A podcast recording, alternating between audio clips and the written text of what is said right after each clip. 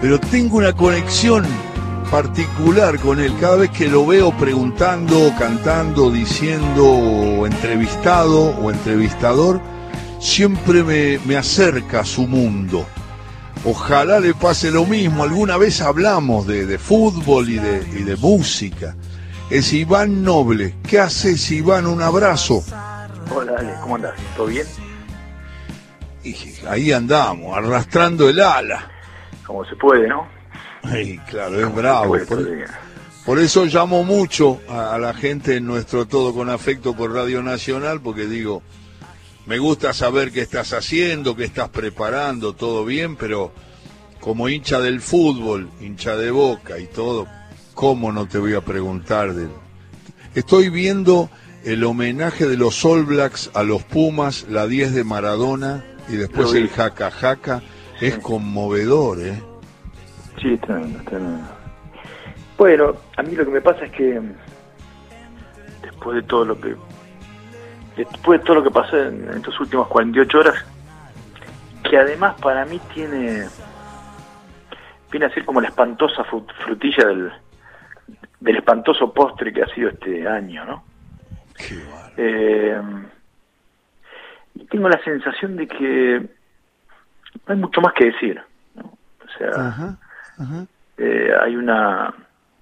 Todos tenemos una necesidad de, de leer sobre Diego, de, de volver a ver sus goles, de, de mirar documentales. Ayer estuve mirando el, el documental que hizo el, el mismo director que hizo el documental de Ayrton Senna Ajá. y de Amy Winehouse. No me acuerdo, es un nombre difícil, no me acuerdo el nombre del director, pero. Eh, y mientras miraba eso a la noche, eh, me daba cuenta que tal vez. Tal vez lo mejor que nos pueda pasar a todos, pues como para. para empezar a. a hacer el duelo, eh, sea. a lo mejor solo eso, observar mirar de vuelta, mirarlo a él, invitar a nuestros hijos, que por una cuestión generacional, en mi caso, no, nu- nunca lo vieron jugar a Maradona, Claro. invitarlos a, a mirar sus, sus goles, a conocer su historia. Eh, como que todos tenemos ganas de escribir, ¿no? Y de seguir pensando sobre él. Y yo creo que ya está. Creo que el, el- el cortejo fúnebre del otro día, desde que salió de, de la Casa Rosada hasta que hasta que llegó al cementerio en Bellavista, todo lo que pasó ahí, para mí, eh, no, no hay mejor texto que eso sobre él. Claro. Me parece que me parece que la gente habló ahí, ¿viste? Eh, Y yo qué sé, nos queda extrañarlo, nos queda enseñarlo, insisto con esto, enseñárselo a, a nuestros hijos, este y no sé muy bien qué decir, porque viste que las tristezas son, son de una manera son indecibles. Uno se acongoja y entiende que la, la congoja es popular y supone que, que todos que todos sabemos lo tristes que estamos, pero por a cada uno lo atraviesa de una manera distinta también, ¿no? Vos sabés, Iván, que cuando armábamos el programa del sábado, eh, todo el mundo estaba esperando que pusiera los textos de Sacheri, que siempre puse, y bueno, y que alguno puse ya, un cuento de Fontana Rosa que evoca el gol a los ingleses, y, y poemas, y puse también baladas, y, y no sabía cómo hacerlo. Claro. Dije, por lo mismo que vos, digo, ¿qué voy a decir? Porque yo sentí una conmoción tan impresionante y, y nada, y no sé, digo, ¿te parece hacer eso? Le preguntaba a los productores, a las productoras. Le digo, ¿y por qué no me no hablo con fulano de tal y mantengamos las notas que tenemos armadas y por supuesto que quería hablar contigo y voy a hablar con Sebastián Weinreich. Digo, pero ¿te parece el arranque, todo lo que nosotros ponemos, que la gente nos pide, todo eso, o te parece que me ponga a contar lo que me pasó en el momento de la muerte, qué sentí, que, que, que tuve una sensación así muy de inseguridad, de inestabilidad, y era como un aviso de mi conexión indestructible con Maradona que, que me estaba diciendo que se iba, porque después desapareció, cuando me enteré que había fallecido, desapareció de golpe todo ese mm. reflujo, esa sensación rara, desapareció y me, se me metió esta tristeza que a veces te hace decir cosas bellas, pero a veces a mí me pasa como a vos. Yo iba a hablar, pero como estoy hablando ahora, con las dudas de seguir hablando del tema, eh, esperando que vos me digas algo o no me digas nada. Es que es tan grande el, eh, es tan grande lo que ocurrió y, y, cuando digo lo que ocurrió es lo que ocurrió el otro día con la muerte de él, pero pero haciendo el raconto lo que ocurrió con, con su vida y lo que y lo que él hizo con las con las nuestras, ¿no? Que viste que siempre está la sensación de que de que eso es, como te decía recién, es como inacible. O sea, yo he leído estos días textos muy hermosos de distintas gentes, de sociólogos, escritores, periodistas. Eh, y en un momento, mientras, eh, mientras estaba leyendo todas esas cosas, que, que la mayoría eran muy interesantes, tuve esta sensación de decir, bueno, ya no, quiero leer más nada, o sea, no quiero leer más nada. Voy a corchar un vino y voy a mirar, voy a mirar sus goles, qué sé yo, y eh, vos sabés que a mí me, a principios de este año falleció mi viejo. Y mm, lo que pensaba anteayer cuando cuando cuando vi el zócalo porque ahí también está eso no porque vamos yo creo que todos nosotros algunos más otros menos pero todos en silencio más o menos asordinadamente todos sabíamos que Dios estaba desde hace un tiempo muy largo parecía estar deprestado en términos de salud, ¿no? Parecía estar muy, muy, muy perjudicado. Eh, y creo que hasta todos de alguna manera pensamos, che, mirá el día que, el día que se muera Diego, lo que va a ser. Pero no nos parecía tan lejano. Sin embargo, cuando, cuando aparece el zócalo, y, y ahí y se pone patente lo que ocurrió, tenés la sensación de irrealidad, ¿no? Yo tenía esa sensación de irrealidad. Y te decía que cuando falleció mi viejo este año, eh, yo tuve, pensé que para volver a llorar a alguien, iba a tener que ser alguien muy cercano, que, que, cuando uno tiene una muerte tan contundente como la de un padre, veo que te curás para las demás, ¿no? Excepto que toco madera sean tan cercanas como, como esa.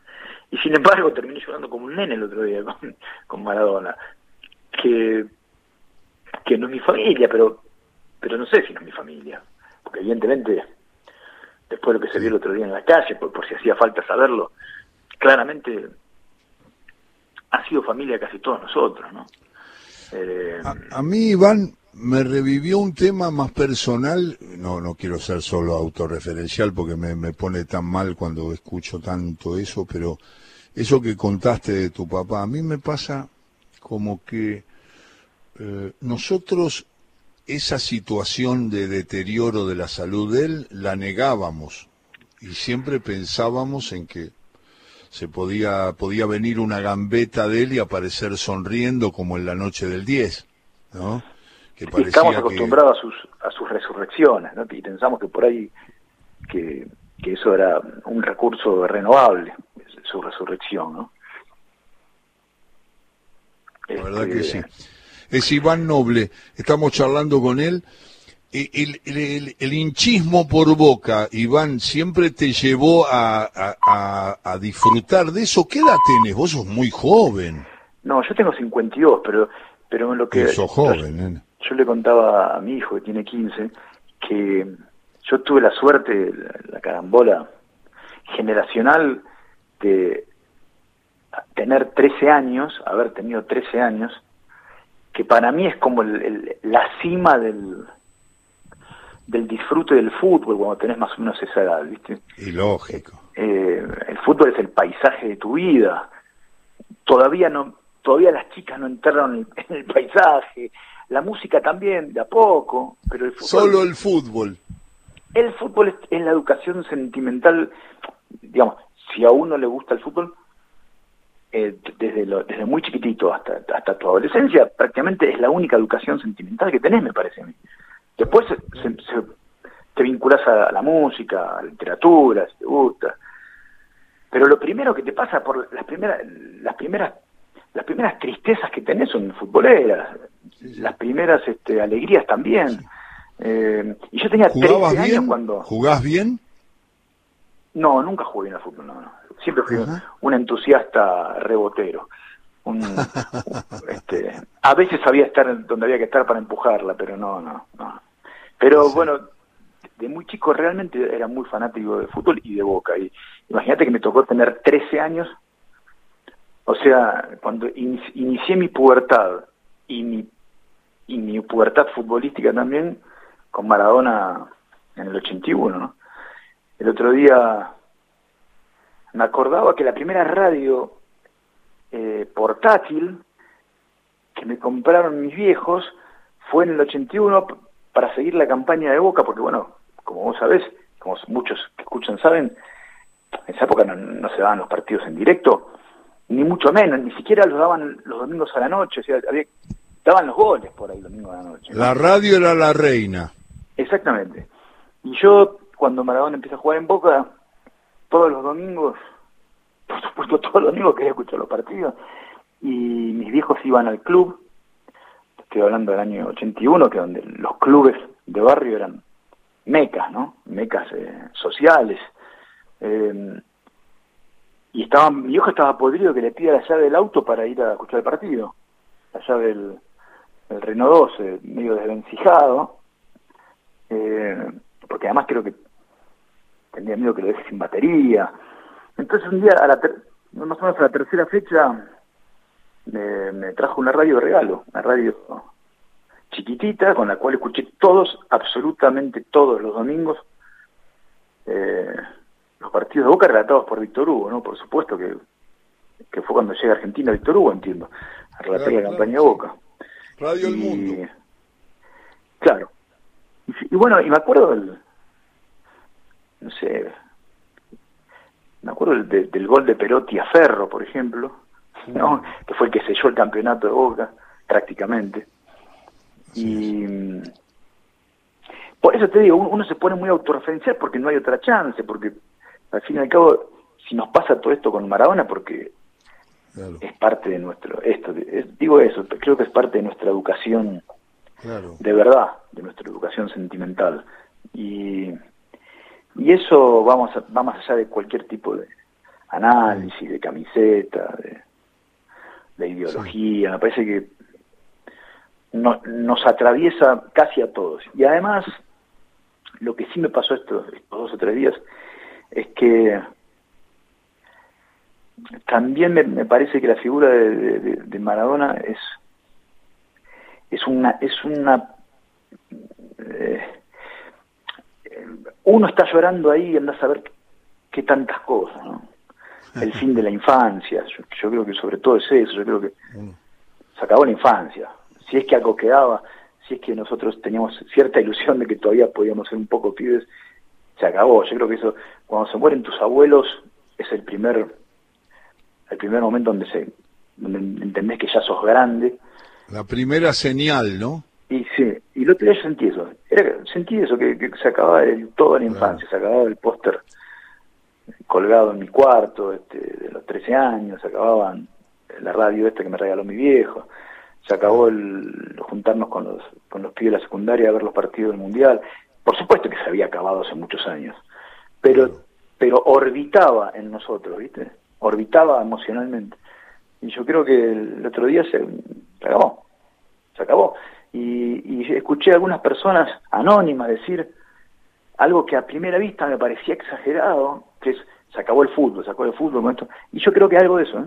para muchos de nosotros, eh, por lo menos el disfrute del fútbol como lo teníamos hace, hace un tiempo, es probable que se atempere, que se amortigue.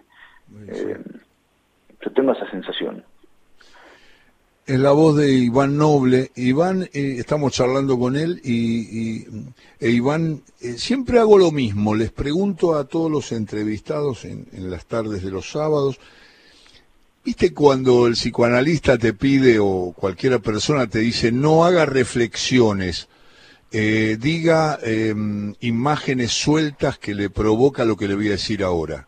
Y ahora te lo digo a vos. Eh, sería infancia, fútbol, los primeros recuerdos, ¿qué te aparece? ¿Te aparece Boca, una instancia, el barrio, tu viejo, Me aparece... la esquina jugando? ¿Qué te aparece, Iván?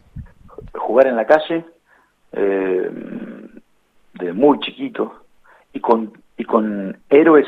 Mis primeros héroes eran los que jugaban al fútbol y eran más grandes que yo, pero yo tendría cinco y ellos tendrían ocho, lo cual en, esos momentos es una enormidad, ¿no? Eh, y sabes que se me aparece eh, la camiseta de, de, Piqué, ¿no? Se dice así, ¿no? Ese material de, que eran las camisetas antiguas, y mi vieja cosiéndome el número 7 de Lever Mastrangelo en la camiseta, por ejemplo. Eh, me acuerdo de eso bastante patente. Eh, las camisetas no venían, ¿no? Con números. Había que comprar los números aparte. Venían blancos y después empezaron a venir blancos con y venían con unos rebordes negros. Eh, yo me acuerdo que, que le pedí a mi vieja que me compre el 7, en la época del equipo del Toto Lorenzo, ¿no? Año 76. Eh, esos son los primeros recuerdos. Claro. ¿Vos naciste en qué año, Iván? 68. Claro, sos 68. Tomaste poco de la década del 70, sí, del 80, ya mucho. Pero vos sabés que a mí me preguntás el equipo del Toto Lorenzo y te lo digo de memoria. Me preguntás el Boca de hace cinco meses y no me lo acuerdo. no me lo acuerdo. Pasa mucho eso. Eh, y aparte yo tuve una primera, la, primera alegría enorme, la recuerdo, cuando Boca sale campeón dos veces en, en el 76, Metropolitano y Nacional. Y sobre todo lo recuerdo mucho, creo, porque mis, todos mis grandes amigos son hinchas de River. Y, mis grandes amigos yo los tenía desde muy pequeño. Y yo estaba rodeado, es, un milagro que yo haya terminado sin hincha de boca, porque lo más lógico y, y, lo más conveniente en ese momento hubiera sido que sea hincha de River, porque mis amiguitos eran todos de River, River había salido campeón, también, en el 75, eh, y los padres de mis amigos, que eran hinchas de River, me decían, dale, hacete River. Mi viejo, como no era futbolero, era muy poco futbolero, tampoco era un ancla, eh, ¿viste? no tenía un aliado dentro de casa. Así que no sé cómo este, sostuve el asunto y no terminé siendo hincha de River a, los siete años, cuando, bueno, todavía estás ahí bollando, ¿no? Eh, y después el, y, el, después el recuerdo inmediato es cinco años después, el Boca de Maradona. Y después diez años de sequía de alegrías inexistentes, con lo que eso significa en la, en la pubertad. O sea, yo hice toda mi, mi, todo el colegio sin que Boca salga campeón, y eso era tremendo. Esos cinco años, que son una eternidad en la, en la adolescencia, eh, y tu equipo no sale campeón no sale campeón nunca. Y, qué sé yo, me acuerdo del gol de Benetti, me acuerdo haberlo gritado dentro de un auto como, como un loco, porque bueno, era eso. Otra vez campeones después de, de 10 años, pero yo tenía, hace la mitad de mi vida Boca mi equipo no había salido campeón. Ya sé que hay gente que, es hincha de equipos que nunca salen campeón, ponele. Claro. Pero, qué sé yo, eso, eso era el fútbol en mi juventud. Si te soy muy sincero, vos sabés que desde hace un tiempo la pasión futbolera yo la tengo un poquitito eh, domesticada. Tengo esa impresión. Pero, pero para mí el fútbol es infancia y la infancia es la patria, ¿no? Al fin y al cabo. La patria es la infancia, sí. Creo que lo decía Telma Viral. Una vez le Yo no sé quién lo decía, pero, pero... La patria, porque le, le hablaban de que ella tenía como dos patrias, eh, Uruguay y Argentina, ¿no? Montevideo y Buenos Aires. Ella dijo, la patria es la infancia, y yo nací acá. Claro, claro. Y me, desarrollé acá, y, eso me quedó siempre. Bueno, estoy charlando con Iván Noble, que es cantante y que me enteré, no soy muy informado en, en tu rubro, pero sí sigo, y te sigo a veces, y me dijeron que estás preparando shows con público para en Palermo, me hablaron de Ciranus, ¿es así? ¿Y lo estás preparando? ¿Y, para cuándo es el tema? Mira, eh, la verdad estoy muy, muy contento porque yo pensé que este año se iba a ir nomás sin, sin shows en carne y hueso. Durante todo este año los músicos, los actores también, ¿no? Pero yo, yo hablo de mi oficio, que es la música, tuvimos un año absolutamente bravísimo, por supuesto, como todo el mundo, ¿no? Solo que los otros rubros, yo creo que prácticamente todos ya han vuelto a la actividad con limitaciones, con restricciones, con penurias, por supuesto, pero ya han vuelto, ¿no? Uno piensa en, los gastronómicos, piensa incluso en la gente del turismo. No, y el tema del streaming, ¿no? Claro, todo este año fue acostumbrarnos a un a cantar desde nuestras casas o desde nuestras salas de ensayo y eso fue un salvavidas, pero es muy raro hacer eso, es muy raro. Eh, el tipo que se sube en escenario sabe lo que necesita de lo que está abajo. Y yo hice algunos shows por streaming que estuvieron muy bien y fueron a su manera muy emocionantes porque la gente también creo que entendió eso y fue muy compinche y se conectaba desde todos, desde todos los rincones del país, pero, pero nada se, se compara a volver a tocar en vivo y la verdad es que sí, quizás se empiezan de, poco a, de a poco a, probar protocolos sanitarios y en Capital Federal, en, en la sala Siranuch que queda en Palermo, vamos a hacer, eh, yo iba a hacer un show que era el jueves 10, que ya está agotado, así que ahora agregamos el sábado 12. El show es con capacidad limitada, por supuesto, hay burbujas de a dos personas, o sea, son mesas de a dos que tienen que estar separadas por un metro y medio de la otra mesa. Así que la, la capacidad del lugar está limitada, pero, pero aún así va a ser un, realmente va a ser un alivio poder terminar este año horripilante cantando a los ojos, ¿no? Y eso sí va a ser el, ya te digo, la primera función está agotada y la segunda es el sábado 12 de diciembre. De diciembre. Eh, no, no, yo te juro que cuando dijiste eso del año, te dije, pero va a terminar, ¿no, Iván? Como que me dieras la certeza. Yo te digo que va a terminar. Es, es espantoso. Es un año que recordaremos con recordaremos con con una mueca de espanto, ¿no? Me parece. La verdad es increíble. No sabes cuánto te agradezco esta charla, reencontrarme con vos y saludarte y decirte que ese plan que vos dijiste recién, dijiste se agotaron las del 10 de diciembre y ahora Iván Noble va a actuar el 12 en la sala de Palermo. Eh, me dio una sensación de, de alegría grande, porque es decir, tengo la opción de ir a ver a, un, a un cantante de disfrutar ese, ese, eso eh, incontrastable que es estar ahí en la confortable oscuridad, en ese ambiente que se crea, en esa canción que surge, en ese artista que, que muestra su arte. Y, y después ir a tomar algo, ¿no? Y charlar un poco, qué lindo, qué bueno, vinimos a disfrutar. Todo eso que en algún momento negamos y nos pusimos, como nos pasa siempre, un poco soberbios y eh, desechábamos alguna invitación a comer afuera y qué sé yo, bueno, nada, qué sé yo, qué sé.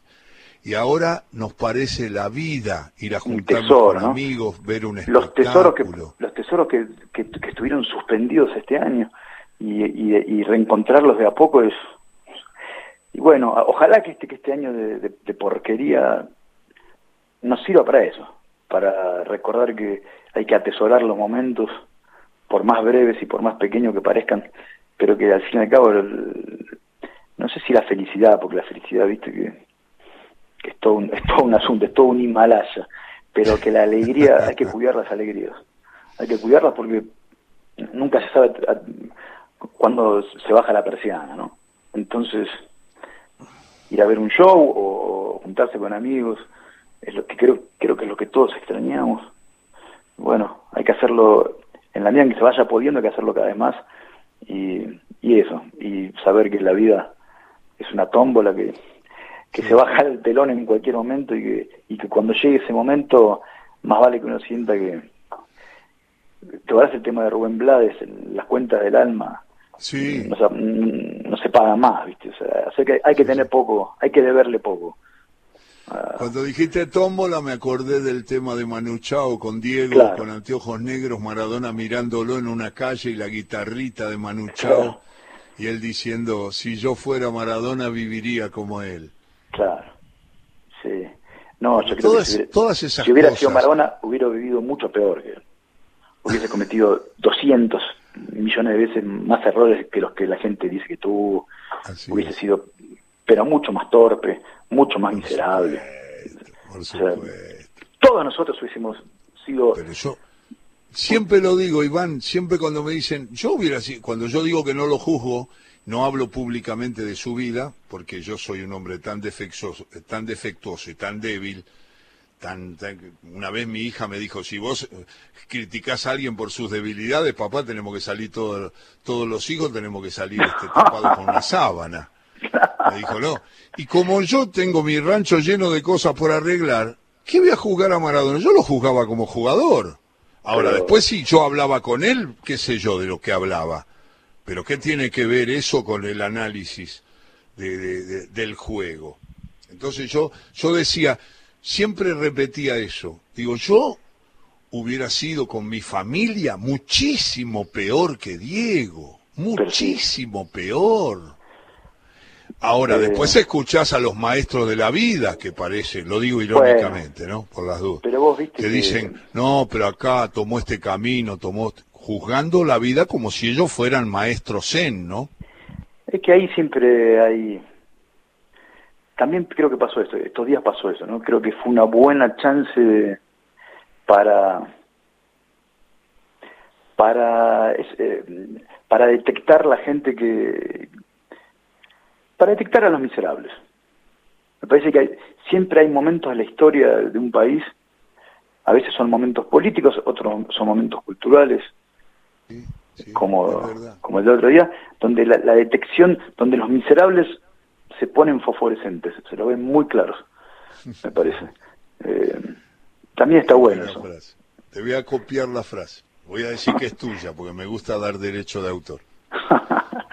Te mando un abrazo muy grande y si puedo, eh, lo que pasa es que me tienen rodeado porque yo ya cumplo el- la semana siguiente a la que a la, tu presentación, o sea, el sábado 19 de diciembre cumplo 66 años y el médico no me deja moverme, me tira para adentro, me dice, vamos, Hacele porque caso, tengo hacele caso. tengo algunas enfermedades. Hacerle caso y cuando pase la pesadilla del todo, seguramente nos encontraremos como, como un par de veces nos hemos saludado ahí en la esquina de, de Burruchaga y Loyola, ahí en la cantina.